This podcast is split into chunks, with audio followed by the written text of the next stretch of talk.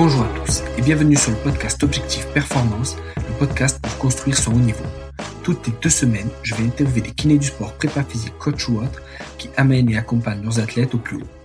On parlera dans une première partie de leur parcours, d'où viennent-ils, où ont-ils étudié, voyagé et commencé leur carrière, ensuite de ce qu'ils font actuellement et de ce que cela peut nous apporter en pratique, quel est leur sujet de recherche actuel, en quoi cela peut améliorer nos compétences, et enfin, on abordera leur mentor, leur livre préféré et comment est-ce qu'on peut les contacter. Comme d'habitude, je compte sur vous pour mettre 5 étoiles à cet épisode sur nos minutes et sur Apple Podcast avec un petit commentaire. De la même manière, je vous encourage à partager cet épisode sur les réseaux sociaux, notamment en story sur Instagram. C'est ce qui me fait le plus avancer et faire connaître le podcast. Bonne écoute à tous. Salut Sophie. Hello, ça va? Ça va bien et toi? Ouais, ça va, ça va, ça va. Réveil, là, c'est c'est un peu tôt l'Australie, mais... Ouais. mais ça va. carrément, carrément. Et justement, est-ce que tu peux nous dire un peu euh, d'où tu viens? Alors, euh, je viens de Suisse. Euh, j'ai fait toutes mes études en Suisse et là, je suis euh, actuellement à Melbourne, en Australie, Ouais. pour continuer mes études, en fait. Super, super. Et qu'est-ce que tu as fait alors en, en termes d'études en, on va dire en Suisse ou en Europe? Alors, j'ai fait euh, mon, pas mon lycée, mon gymnase euh, dans le canton de Vaud, en Suisse. Euh, et puis après, j'ai pas fait plus que ça en Suisse, parce que je suis partie du coup à l'étranger. je suis partie en Afrique du Sud et en Australie. Et après, j'ai fini, en fait, j'ai continué, euh, j'ai fait une sorte d'école euh, qui te permet de, de rejoindre l'université euh, en Australie. Et après, j'ai commencé mes études directement là-bas, en fait. D'accord, d'accord. C'est énorme. Et, et pourquoi tu es parti de, de Suisse pour aller, euh, on va dire, à l'étranger? Qu'est-ce qui t'a mené là-bas? Euh, ben, en fait, euh, à 19 ans, quand j'ai fini mes, mon lycée, j'étais, je voulais faire artiste de cirque. Et puis, il me fallait un peu d'expérience, en fait, à l'étranger. Et puis, voir aussi un peu d'autres manières d'enseigner le cirque, parce que c'est très, en Suisse, c'est assez, c'est assez petit, c'est assez niche. Aujourd'hui, Ouais. il y a beaucoup de, beaucoup plus d'écoles pro, mais à l'époque, il y avait rien. Donc, Mhm. j'ai postulé, en fait, dans des, dans des, dans des écoles, dans des autres écoles de cirque, euh, dans plusieurs pays et euh, je me suis fait euh, accepter en fait à l'école de cirque de Zip Zap en Afrique du Sud et puis j'ai enseigné le cirque pendant euh, trois mois là-bas dans les Mhm. bidonvilles en fait et euh, en lien avec euh, Médecins sans frontières en fait on enseignait à des enfants qui ont le sida et qui en fait qui sont suivis par euh, des médecins pour Mhm. un traitement spécial et puis euh, après j'ai rencontré une Australienne et elle m'a dit qu'elle avait du taf pour moi en Australie et C'est en Australie quoi c'est- énorme. Et, et justement, alors, en Afrique du Sud, tu avais, euh, on va dire, ce volet euh, éducatif. Et est-ce que toi, tu étais aussi euh, artiste de cirque ou tu faisais que euh, éduquer et enseigner? Alors j'étais euh, spécialisée en trapèze, euh. Trapèze, euh, ce qu'on appelle trapèze dansant, trapèze statique. Donc c'est pas celui où, où les gens se balancent en fait et se et euh, se passent d'un trapèze à l'autre. C'est un trapèze avec un seul point en fait, on guillemets, une seule accroche, Ouais. qui euh, peut tourner sur lui-même et en fait tu fais une sorte de danse et de trapèze. C'était ma spécialité et puis je faisais un peu euh, d'acrobatie et tout, mais c'était plutôt le trapèze en fait. Ouais. Et puis euh, j'enseignais surtout les aériens, tout ce qui était trapèze, tissu. J'étais en Afrique du Sud, ouais. Oh, c'est énorme, c'est énorme. Et, et alors justement, quand cette euh, collègue elle, elle te elle te branche et elle te motive pour aller en Australie, c'est avec ce projet de continuer à, à enseigner et à, à pratiquer le cirque au final? Euh, ouais, alors au début dans ma tête c'était vraiment euh, bon moi je vais euh, je vais je vais aller là-bas, je vais je vais trouver je vais, je vais trouver une école de cirque et slash gymnastique artistique. Ouais. Et puis c'était vraiment dans l'idée de postuler dans, dans des écoles de cirque. Il y a, il y a, il y a trois écoles de cirque qui m'intéressaient à l'époque. Ouais. Il y a la, celle qui est très très connue qui s'appelle l'école de cirque de Montréal, qui est à Montréal. Ouais. Ouais. C'est le, vraiment le, la base de tous les gros artistes de cirque. Et après, j'ai postulé à Québec et puis j'ai postulé à Londres. Et puis j'ai été acceptée en fait à l'école de cirque de Londres. Mais je me suis cassé le poignet euh, en tombant à vélo. Ouais. Et du coup, j'ai j'ai refusé l'entrée parce que c'était euh, c'était un peu c'était c'était très relativement cher en fait comme école et puis euh, avec un poignet dans le plâtre surtout que je me suis fait opérer c'était pas idéal en fait comme rentrée scolaire. c'est clair. Et, ça, c'est à quel moment? C'est après l'Afrique du Sud que ça arrive? Ouais, ça c'est juste après. En fait, je suis partie. Ouais, j'ai fait. Je suis rentrée quelques mois entre l'Afrique du Sud et l'Australie, et puis euh, j'ai j'ai bossé pour faire des sous, et après j'ai postulé depuis l'Australie en fait. Je me suis fait euh, accepter pendant que j'étais en Australie. D'accord. Putain, c'est ouf. Et, et, donc en Australie, tu, étais dans la continuité de ce que tu faisais en Afrique du Sud. Voilà. Alors c'était pas le même projet du tout. J'étais juste enseignante euh, dans une école de, de cirque slash gym. Euh, en parallèle, je faisais des cours d'anglais pour euh, parce que quand tu es en Australie, tu dois tu dois venir avec un visa. En fait, tu peux pas venir juste travailler comme ça. Hmm. Surtout en tant que Suissesse, on n'a pas d'accord avec avec l'Australie, comme on fait partie de. En fait, on fait pas partie de Schengen. Du coup, on n'a pas d'accord comme euh, la France ou le Portugal ou l'Espagne pourraient avoir. Du coup, je suis vraiment partie en mode, je vais apprendre l'anglais et je vais donner des cours. Et c'était moins c'était pas je vais donner des cours, je vais apprendre l'anglais. C'était je vais apprendre l'anglais. C'était le un peu. Et après, euh, les heures à côté, je pouvais passer à donner des cours de cirque et m'entraîner en fait. C'est ouf. Et donc d'Australie, tu postules pour aller à, à l'école de cirque à Londres. Mais au final, tu peux pas y entrer parce que tu te casses le poignet. Exactement. Et c'est là que tu te dis, du coup, tu, tu, te lances dans les études à fond en Australie au final? Voilà, du coup, je, je me suis dit, bon, ben, euh, je me suis dit, bon, je crois que le cirque, ça va pas le faire, là. Et puis, en plus, euh, ouais, non, ça, ça, ça fonctionnait pas avec euh, tout ce qui se passait au niveau santé. Et du coup, je suis, j'ai dû prendre une décision en me disant, bon, ben, c'est soit j'attends une année, je repostule. Mais, ça va, ça fait, ça fait long quand même une année quand on, quand on, quand t'as 20, 21 ans. Ça fait vite long, en fait, une année. Et puis, du coup, j'ai, je me suis un peu renseignée sur ce qu'il y avait de, de disponible. À l'époque, je voulais faire euh, l'université en sport à, à, à l'Uni de Lausanne, en fait, en Suisse. Et puis, euh, je savais qu'en fait, comme j'avais fait un gymnase euh, en Suisse, je sais pas comment ça se passe en, en France. En Suisse, tu as un gymnase, puis tu as deux différentes voies. Tu as deux options. Et puis, il y a une voie qui t'emmène à l'université et une voie qui te permet pas d'aller à l'université. C'est un, mais tu peux faire des hautes écoles. Et comme j'ai fait la deuxième voie, la voie où tu fais, tu peux faire que des hautes écoles, je devais faire une année supplémentaire, euh, souvent en école privée, ça s'appelle une passerelle, pour pouvoir après rentrer à l'université en sport à Lausanne. Et en fait, c'était un peu le même principe en Australie. Je devais faire une année euh, préparatoire pour entrer à l'Union Sport. Euh, donc moi, j'ai fait ça. J'ai fait l'année préparatoire en, dans un diplôme de sport et de d'entraînement. C'est ouf. Et, et, à quel moment et pourquoi tu décides tu vois comment ça se fait de te dire bah, au final euh, bah, je reste en Australie c'est super loin de la Suisse c'est euh, loin de l'école de cirque que je vise et du coup je vais me lancer à fond euh, dans les études et reprendre mes études là-bas. Tu vois à quel moment tu te dis bon bah ok c'est je fais mes études là tu vois? Ben en fait on m'a quand j'étais en Australie on m'a diagnostiqué avec une pathologie chronique. Donc ça a aussi un peu penché le truc sur peut-être qu'aujourd'hui ma santé physique elle est pas elle est pas au top. Et puis je peux pas je vais pas pouvoir baser mon métier sur ma santé physique parce que ça va, ça va pas tenir au, au, long et euh, donc il y avait ça qui a joué un gros rôle en fait sur voilà maintenant je vais devoir aussi faire ma résilience par rapport à, à ma carrière athlétique et sportive. Je vais devoir me pencher sur quelque chose qui est moins physique et peut-être plus intellectuel. Et en parallèle en fait euh, l'Australie a les des top universités en fait en sport. Ils ont un savoir en sport qui est absolument incroyable. Et le niveau de connaissance, le niveau d'études, euh, ce qu'on nous enseigne aussi, c'est juste fou quoi. On a des cours, euh, en fait, on est en, mix avec les médecines, on a des cours hyper poussés en fait. Ouais. Donc moi, quand j'ai vu, euh, quand j'ai vu la trame du cours, enfin quand j'ai vu les cours qu'ils donnaient, j'étais là. Ah ouais, c'est exactement ça. Je voulais pas en fait.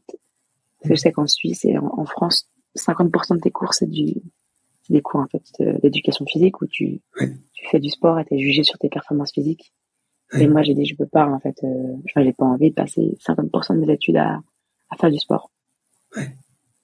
Donc c'est un peu aussi ça l'élément qui, qui a penché dans la balance. Pourquoi faire euh, un pays Commonwealth comme euh, Canada, euh, Australie ou Angleterre, tu vois.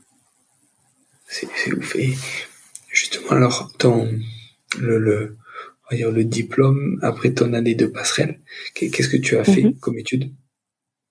Du coup, j'ai euh, j'ai fait cette année qui s'appelle euh, mon sport diplômat à TAFE, c'est une, école.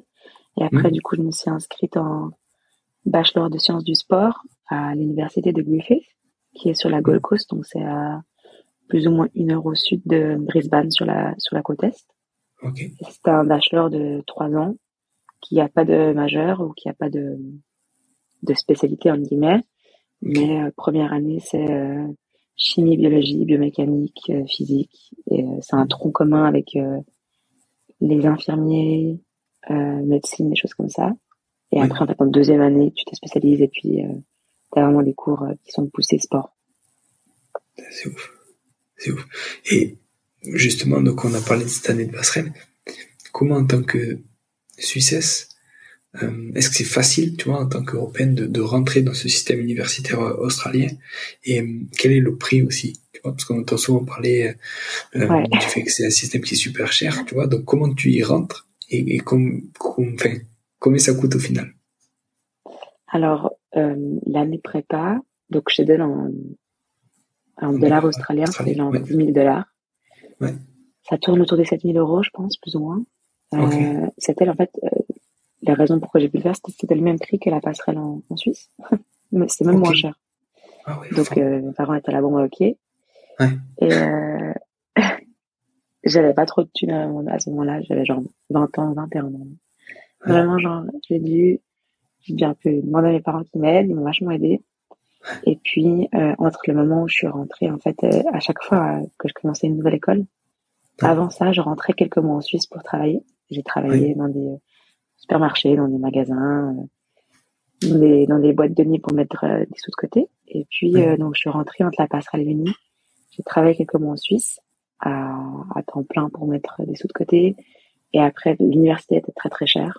Ça tourne autour des, euh, je crois 90 000 pour le tout dollar australien. Ça peut autour des 60 000 francs suisses, plus ou moins. 60 000 francs pour les 3 ans? Ouais, 45 000, 45 000 pour les 3 ans, plus ou moins. 45 000 francs pour les 3 ans. Plus ou Sachant moins. que le franc, c'est à peu près équivalent à l'euro en ce moment. Ouais. Donc, euh, et après, j'étais pas dans l'université qui était la plus chère. Enfin, ouais. Donc, en fait, on a fait, mes parents, euh, par chaque, mon papa et ma maman, donc chacun payait euh, un tiers et j'ai payé un tiers. D'accord. Et puis, en fait, euh, l'école que j'aurais dû faire en Angleterre de cirque était plus ou moins dans ces prix-là, moins cher, mais c'était aussi de nouveau une grosse sortie d'argent. Ouais. Et puis, euh, donc, euh, c'est un prix. C'est pour ça, en fait, qu'en tant qu'international, international, c'est assez facile de rentrer parce que c'est un prix. Et en fait, euh, les universités australiennes, elles sont vachement, en fait, toutes leurs, enfin, pas toutes, mais une bonne partie de leur rentrée, je pense, se font euh, sur le dos des, des étudiants euh, internationaux qui doivent payer. Eux, en fait, tu dois payer avec euh, ta carte quand tu arrives. Tu payes en ligne avec, comme tu fais, comme quand tu fais un achat pour euh, un truc tout bête en ligne, tu rentres ton numéro de carte et ça débite. Waouh. Alors que pour les étudiants australiens, pour les, les natifs, c'est pas les mêmes prix?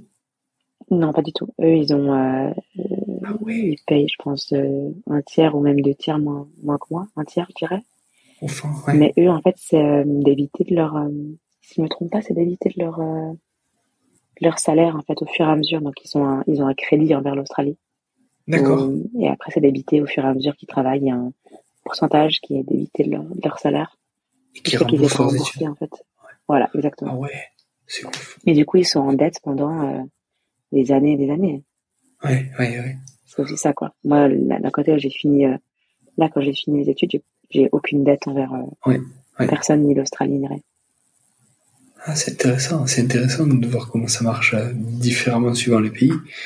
Et grâce alors à ce, on va dire, dans ce Bachelor of Exercise Science, t'as aussi bossé dans le rugby à 13, c'est ça? Ouais, j'ai, bossé dans le rugby à 13, j'ai fait, euh, j'ai fait un stage, en fait, euh, j'ai fait un stage de, je sais plus combien de temps, un certain temps, parce que j'ai fait un, un papier de euh, prépa physique australien. Il y a une- un Ouais. truc qui s'appelle ASCA, c'est Australian Strength and Conditioning Association. Ouais. tu dois faire un stage dedans pour euh, passer ton niveau 1. Et en plus, tu dois faire un stage en troisième année de bachelor. Tu dois faire un certain nombre d'heures, euh, dans le domaine du sport pour pouvoir passer ton, ton bachelor. Et j'ai bossé avec euh, avec ces garçons pendant quelques quelques semaines slash mois. C'était mmh. du rugby à 13, donc c'était l'équipe de moins de 20 ans. Mmh. C'était des, des jeunes de entre 17 17 et 20 ans en fait. Ouais. C'était quelle équipe qui C'était Gold Coast, Gold Coast Titans. Rugby à 13. Énorme. Et, qu'est-ce que tu leur faisais faire? Alors, combien Est-ce que vous étiez plusieurs stagiaires? Est-ce qu'il y avait un responsable? Est-ce que tu étais complètement libre du contenu? Comment tu faisais? Alors, je suivais beaucoup encore parce que j'étais, euh, j'étais, c'était un de mes premiers stages en fait en prépa physique. Euh, je suivais beaucoup euh, ce qui se faisait. En plus, j'arrivais en milieu de saison, donc il y avait déjà toute la toute la prépa physique était déjà faite depuis un moment. En fait, elle était déjà planifiée. Ouais. J'étais la seule fille il y avait une autre physio, mais elle était beaucoup plus âgée. Donc moi, j'avais 21 ans, plus ou moins, hmm. à l'époque. J'étais la seule fille. Euh, donc c'est un peu compliqué d'être la seule fille hmm. avec 20, 25 euh, garçons qui ont entre 17 et 20 ans. Euh, tous les autres prépas physiques, c'était des, des hommes. Ouais. Et j'avais, je devais suivre en fait le programme. Donc moi, je les encadrais beaucoup en tout ce qui était plutôt altéro et puis euh, powerlifting. Ouais. J'encadrais et puis souvent, ben, à la fin de la séance, ils me laissaient euh, une fenêtre de 15 minutes plus ou moins. Je leur faisais euh, souvent un gros, un gros truc d'abdos euh, pour pour la fin de séance où j'ai donné des séances de réhab en fait, de rééduc, de réhab et aussi de ils étaient assez en fait ils étaient assez raides ces garçons donc je les aidais à, à bah, travailler un peu euh, tout ce qui était mobilité, flexibilité. Et on faisait ça sous des formes de, de circuits un peu. Je suis pas sûre qu'ils aient vraiment apprécié. J'ai dû leur tête quand je leur faisais faire ça. J'avoue que ils tiraient la gueule un petit peu. Ouais, et ouais, pas content. Donc ouais, c'était un peu ça, plus ou moins, mais c'était, j'avais assez, j'avais un truc assez, j'avais vraiment l'entraînement décrit et je suivais euh, et je venais juste encadrer en fait plus le, le mouvement et puis la sécurité et puis le fait qu'ils fassent euh, qu'ils suivent en fait l'entraînement et qui qui qui chargent aussi correctement et qui chargent pas trop et pas pas assez en fait sur les c'est ouf et justement tu, tu soulignais ton âge et ton âge par rapport au, au rugbyman et comment comment tu t'intègres là-dedans alors même si tu as déjà la on va dire la trame du programme qui est écrite mais comment tu te fais euh, en tant que femme et en tant que femme euh, jeune, donc proche de l'âge de, de ceux que tu encadres, comment tu t'intègres à cette équipe et comment, comment tu manages ces, ces gars-là au final? Euh, Alors j'ai déjà de l'expérience dans le coaching, donc ça a mm. aidé un peu forcément. J'avais coaché du cirque et de la gym, mais c'était plutôt des enfants, donc ça faisait vraiment une grosse différence de coacher des, enfin, l'adolescent des, des, adultes. Ouais, ouais vraiment, et en plus ils faisaient, je suis pas grande, hein, je fais 1m63 pour 53 euh, kilos, donc mm. forcément à côté d'eux, euh, ça faisait une bonne différence. euh, mais en fait, en tant que femme, moi j'ai vraiment dû rien laisser paraître de, de la première seconde que je suis rentrée dans la salle. Mm. J'ai dû avoir euh, une sorte de, j'ai dû fermer en fait tout, tout mon, pas fermer mon visage, mais mm. plus être, avoir l'air très sûr de moi et très strict j'ai dû poser en fait ces barrières directement. Ouais. J'ai pas eu de soucis, ils m'ont toujours respecté, mais j'étais relativement stricte, je dirais. Ouais. Euh, je laissais rien paraître. Et en fait, il y a des trucs tout bêtes euh, en tant que femme que tu fais attention quand euh, quand tu bosses, euh, quand je bosse avec eux en tout cas. Ouais. je mettais je mettais pas de leggings, je mettais pas de shorts trop courts, je mettais des shorts mi-longs. Je me maquillais pas ou très peu. Et en fait, mmh. j'essaie de limiter toute ouais, c'est de limiter en fait euh, sur quoi ils pourraient eux euh, ouais.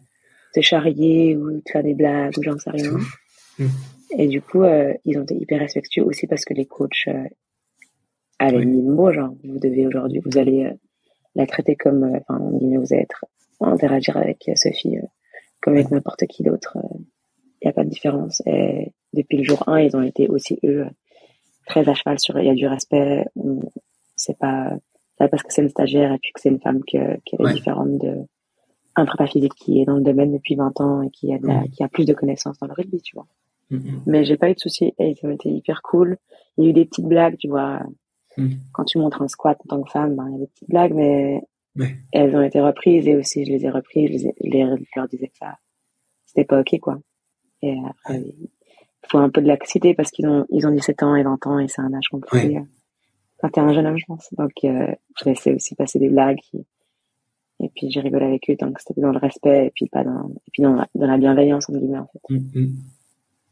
C'est, euh, impressionnant et ça doit être pas facile de savoir justement quand il faut reprendre euh, les jeunes ou, quand ben, il faut mm-hmm. dire ben non là ça, ça fait partie de tu vois c'est pas lié à entre guillemets à ta condition de femme ou quoi ça fait partie de, de l'ambiance et de ça.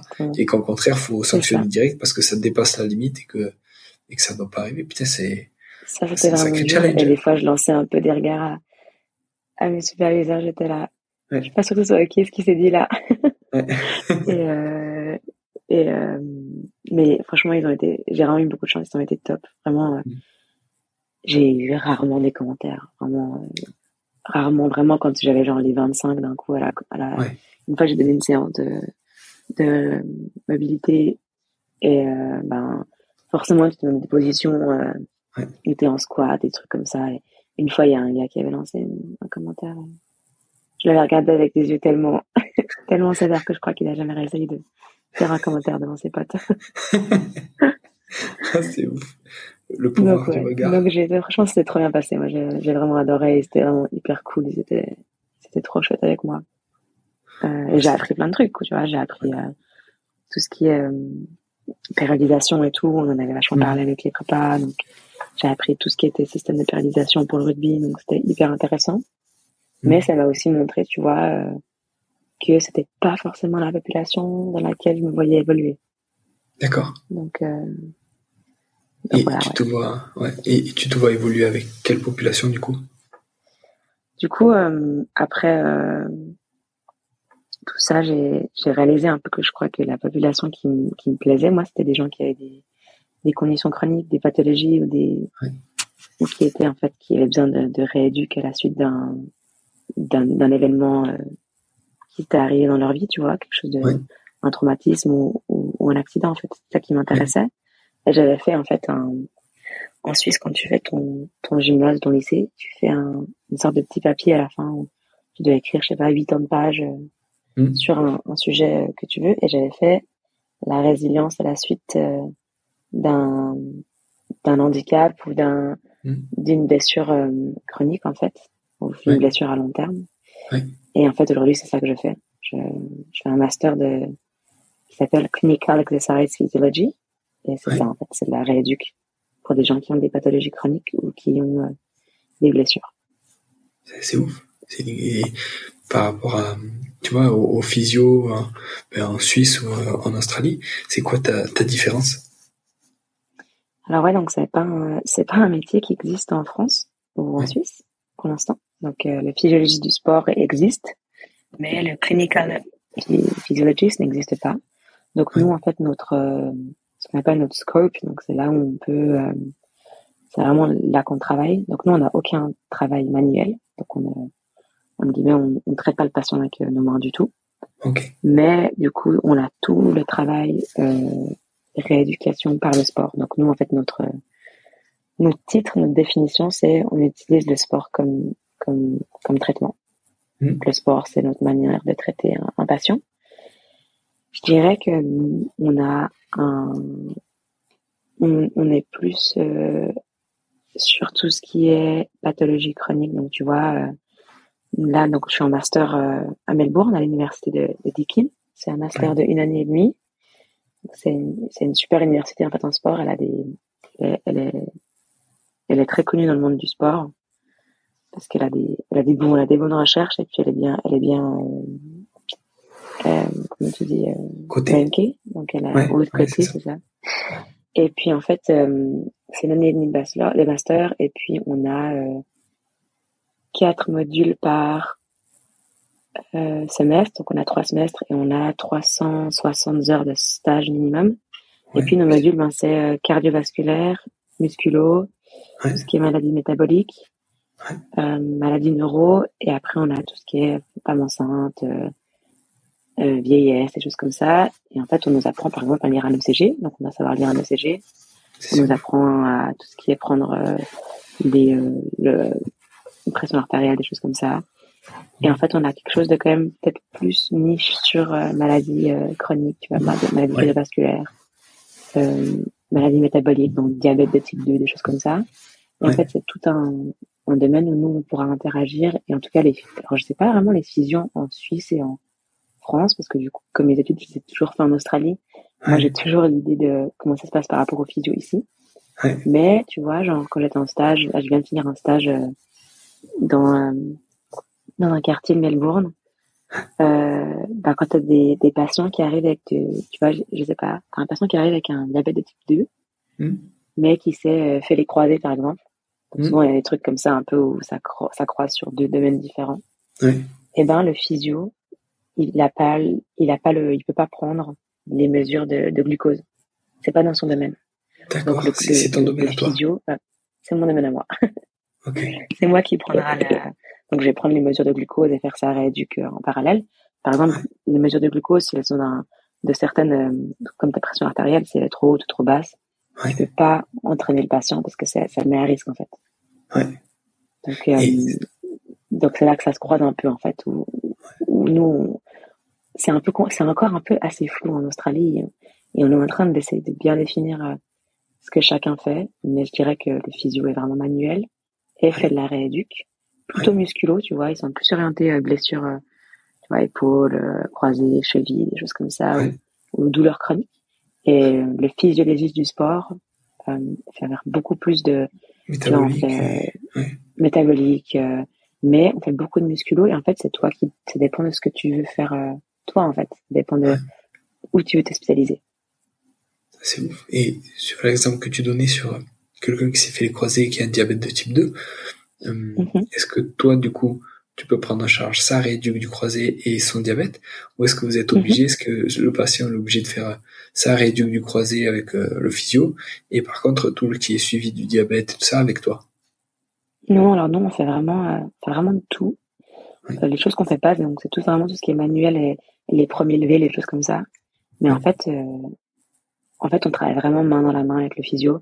Et peut-être, tu vois, imagine un, imagine ce patient type que patient X là dont je te parle, et ben peut-être que les premiers jours, ce sera le physio qui va le prendre en, en, en la, dans la session acute, quand il sort de, ch de chirurgie par exemple. Ouais. Mais euh, rapidement, c'est nous qui vont prendre la, la relève en fait.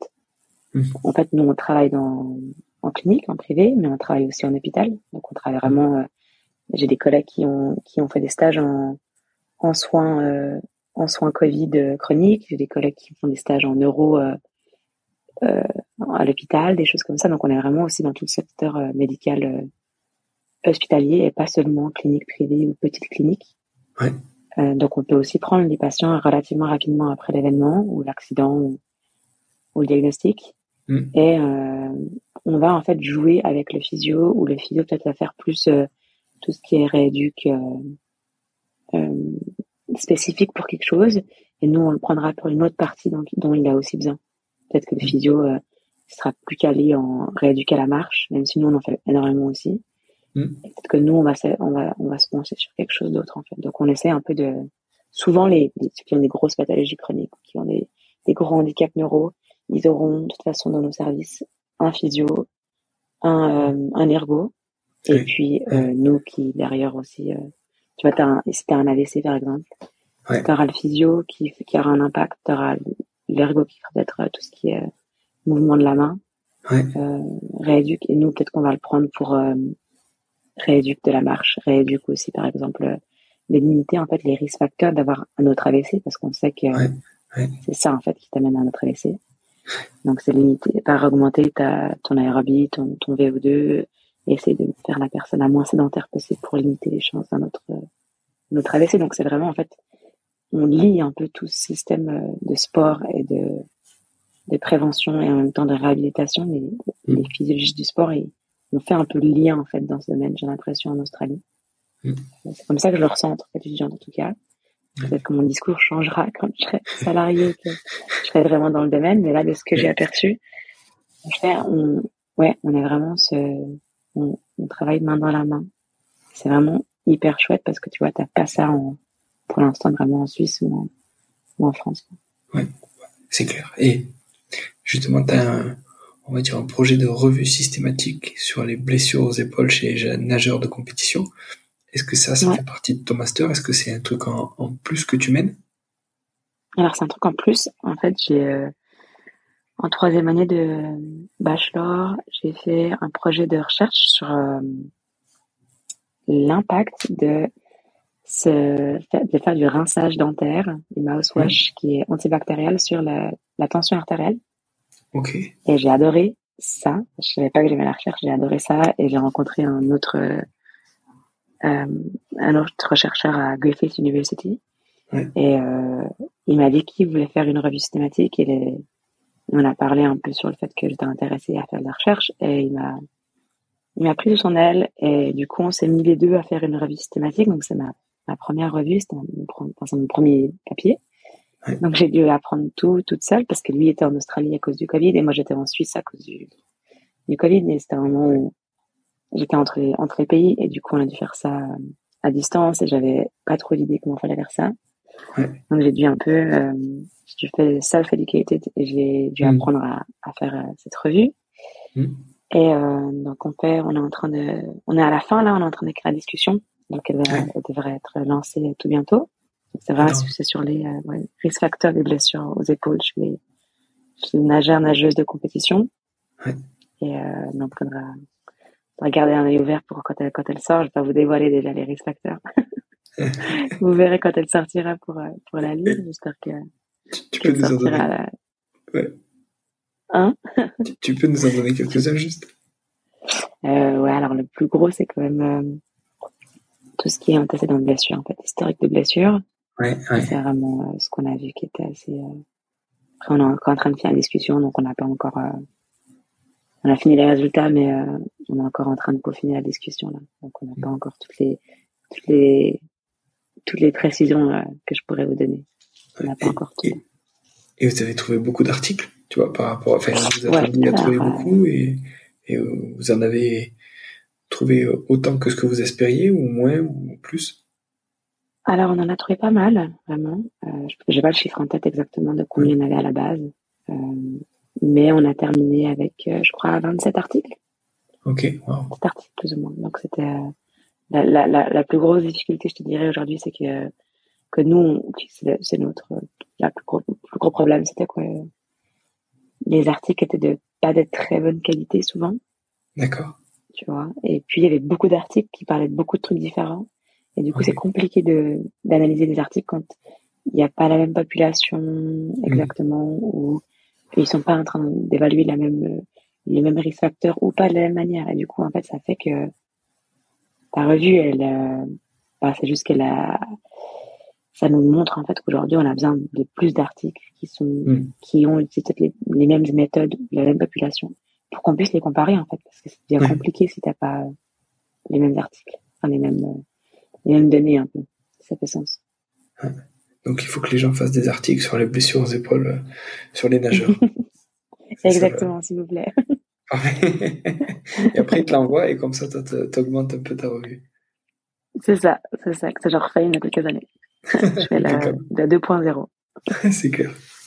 Et alors, justement, alors, ton rythme avec ce master et, avec cette revue, sur une semaine type, un peu comment, ou, sur une journée, tu vois, à quelle heure tu attaques les cours euh, Tu vois, alors, vu qu'en plus c'est complètement notre mm-hmm. pays, est-ce que ça finit, vous commencez tôt, vous finissez super tôt, ou tu vois, comment tu fais? Alors, en, en bachelor, les, les années, enfin, les, les, heures de cours étaient, c'était un truc de vraiment ridicule tellement qu'il y avait d'heures de cours. Mm. En master, c'est vraiment plus tranquille. Mm. De un, parce que la plupart des gens, bah, on a, on a entre 23 et, et, et 30 ans plus ou moins, et du coup, la plupart des gens travaillent et, et ont besoin d'argent pour pouvoir payer leur loyer, des trucs comme ça, donc il y a un peu moins d'heures de cours. Oui. Là, euh, j'ai donc j'ai quatre modules. Hmm.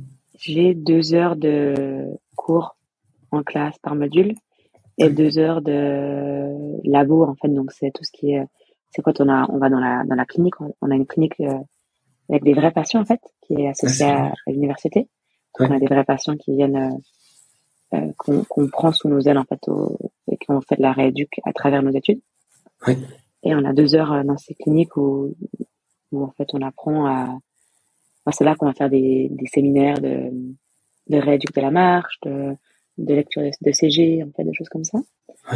Donc ça fait plus ou moins euh, ouais, 4 heures par, euh, par module et j'ai quatre modules.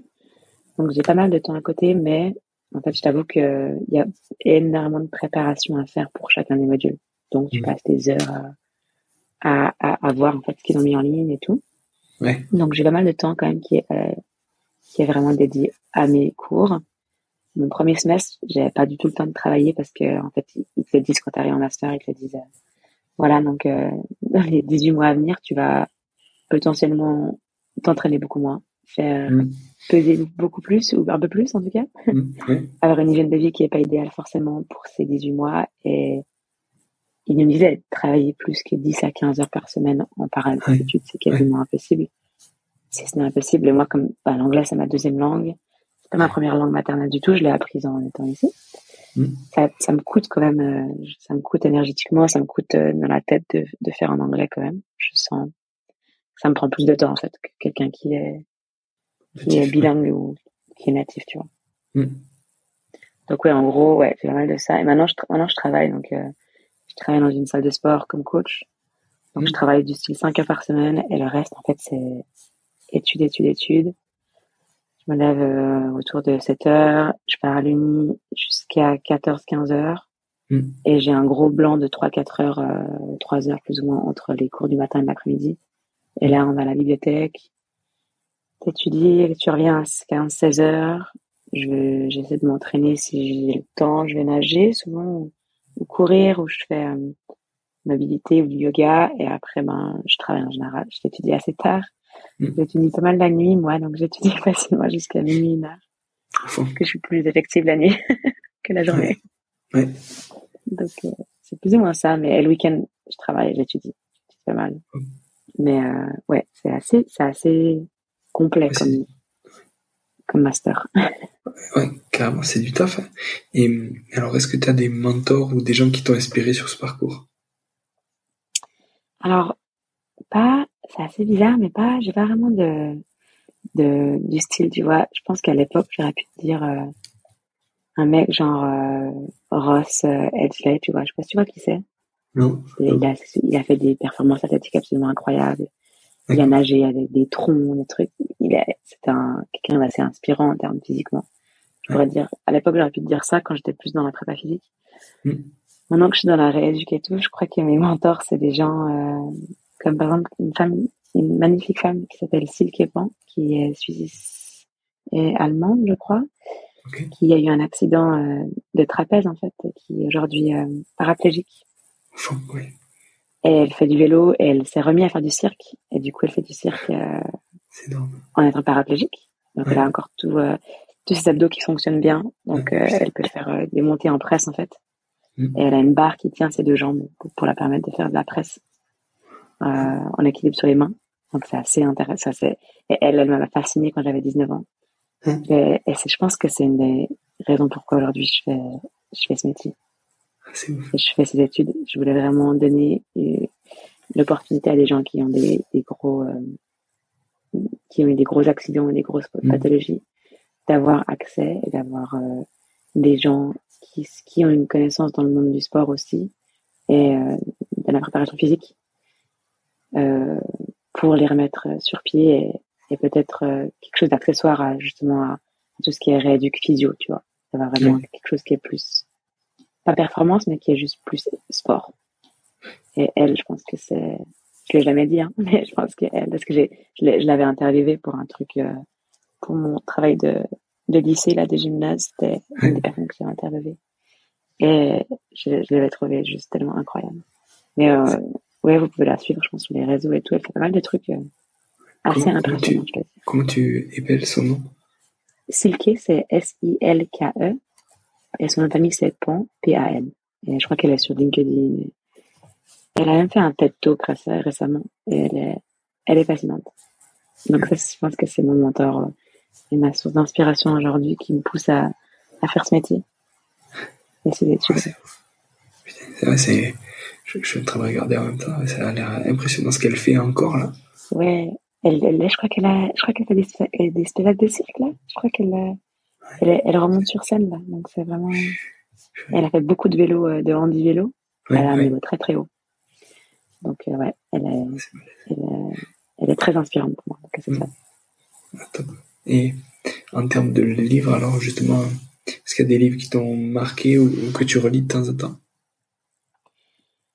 Je sais pas, euh, je lis beaucoup plus d'études que de livres. C'est vrai que la revue, là, ça fait longtemps que j'ai pas vraiment lu un bon livre de, de, de sport ou quoi. Ceux qui sont liés au sport, je te dirais, euh, j'ai beaucoup aimé Le Jeune du sport, moi, qui parle de l'influence un peu de la génétique et de la performance athlétique, qui est assez connu dans le domaine, à mon avis. Récemment, j'ai lu un livre qui s'appelle Why Zebra Don't Get Ulcers. Donc, c'est tout ce qui est, euh, ce qui se traduit par Pourquoi les zèbres n'ont pas d'ulcères. Et c'est tout ce qui se traduit par rapport à la biologie du corps, euh, les niveaux de stress et euh, l'augmentation de risque de, de, de conditions de, de, pathologie, en fait. Mm. donc, c'est les deux que j'ai récemment lu que j'ai beaucoup aimé. Mais je pourrais pas dire une rêve d'un livre que je, que je relirais. En vrai, j'ai aimé tous les livres que j'ai lus, je crois. Souvent. Parce que je les choisis aussi assez, euh, je suis assez méticuleuse quand je choisis mes livres. je vais vraiment essayer de, je vais lire pas mal de revues et je vais, pour pas être déçue, en fait. Donc, les livres que j'ai lus, j'ai beaucoup aimé. Après, je suis, je sais tant, c'est vrai, mes études. Depuis que j'ai commencé mon, master, j'ai, j'ai pas trop lu de livres. J'ai lu beaucoup, beaucoup trop d'études. ça, ça reviendra après pour les livres. Ouais. Ouais. J'ai une panoplie de livres qui sont entassés là, que je devrais lire, mais que j'ai pas encore eu euh, le temps de lire. pas de souci, pas de souci. Et Sophie, alors justement, est-ce qu'il y a des gens euh, qui écoutent ton parcours, tout ça, qui veulent en savoir plus ben, sur sur l'Australie ou, alors sur ton métier, sur ton futur métier. Euh, mhm. Comment, où c'est qu'on peut te joindre? Est-ce que tu as un mail ou un, réseau social où tu es joignable? Ouais, alors j'ai un mail, c'est euh, euh, gmail.com c'est S. Après, tout à comme nom de famille, donc euh, Lareki, L-A-R-E-Q-I, à gmail.com. Ou sinon sur LinkedIn, on peut me joindre. Et puis ouais, si vous avez des questions, genre euh, comment... Euh, alors, je peux pas trop aider pour tout ce qui est comment arriver en Australie, des choses comme ça, mais je peux... J'ai des bonnes euh, connaissances dans quelles universités euh, sont plus à même d'enseigner des bons cours, dans les meilleurs cursus pour le sport. J'ai, comme j'ai fait pas mal de recherches pour savoir où j'allais aller. J'ai pas mal pesé le pour et le contre, donc s'il y a des, des, gens qui sont intéressés, qui veulent aussi un peu un feedback de comment ça se passe là-bas, avec plaisir. Et puis voilà, s'il y a des gens qui sont intéressés par le domaine de la physiologie du sport et puis de la, ré, la rééducation et réhabilitation pour des gens avec, des maladies ou des conditions chroniques, je peux aussi volontiers euh, aider ou, ou, quoi que ce soit. Donc avec plaisir s'il y a besoin. Eh ben, ouais, top, super. Merci beaucoup, Sophie. Donc voilà. Ben, merci à toi du temps. Merci de m'avoir proposé pour cette, euh, ce podcast. ouais, ouais. On a, on a fini par y arriver avec le décalage et tout. C'était un peu compliqué, mais on, pas facile. On y arrivait. Mais c'est top. On y arrivait trop bien. Merci. beaucoup. merci beaucoup. Et puis, ben, bonne journée, non, soirée. soirée. bonne soirée, ouais. et bonne journée pour toi. Merci. Salut. Allez, ciao. Voilà. Merci d'être allé au bout de cet épisode, j'espère que vous êtes régalé autant que moi. Si vous voulez m'aider, le mieux est de partager cet épisode au plus grand nombre. Parlez-en entre vous, débriefez-le que ce soit en live ou sur les réseaux. Qu'en avez-vous retenu? En quoi cet épisode peut vous aider à construire votre haut niveau N'hésitez pas non plus à me faire un retour ou à me proposer des personnes à interviewer, je répondrai avec plaisir. À très bientôt pour un nouvel épisode.